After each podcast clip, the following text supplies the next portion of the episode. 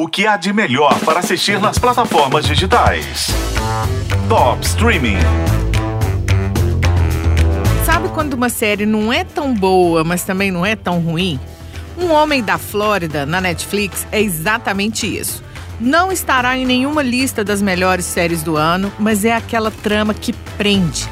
A série acompanha o Mike Valentine, interpretado pelo Edgar Ramirez, que era um policial viciado em jogo. Era. É, claro, é, é, sou o Mike, sou apostador. Perdi meu emprego, perdi amigos, minha esposa. E é isso.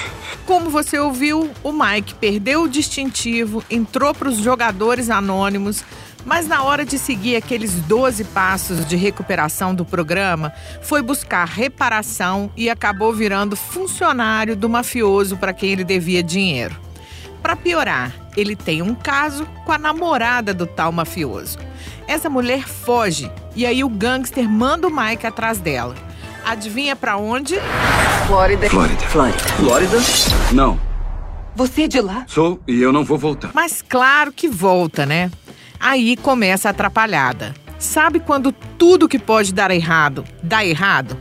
É um jogo de gato e rato cheio de viradas impensáveis. Além da máfia da Filadélfia, de onde ele veio, envolve a máfia da Flórida, a família super complicada que o Mike tinha deixado para trás, uma caça ao tesouro, literalmente, e um encontro impagável com um tubarão. Então vira aquele tipo de série que ora é um suspense de ação, ora uma comédia de erros, ora um drama. São muitas histórias e algumas não têm uma solução decente, ficam pontas soltas. Mas é tanta ação e em alguns momentos é tão divertido que isso não importa.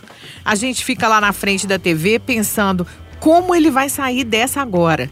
E dá-lhe plot twist, dá-lhe reviravoltas desde o primeiro episódio. Só pelo Edgar Ramirez já vale assistir. Ele é venezuelano, mas cresceu mundo afora com o pai militar. Então, fala inglês, espanhol, alemão, italiano e francês. Começou a carreira num novelão na Venezuela e realizou o sonho de se dar bem em Hollywood. Agora dá um show em séries além do cinema.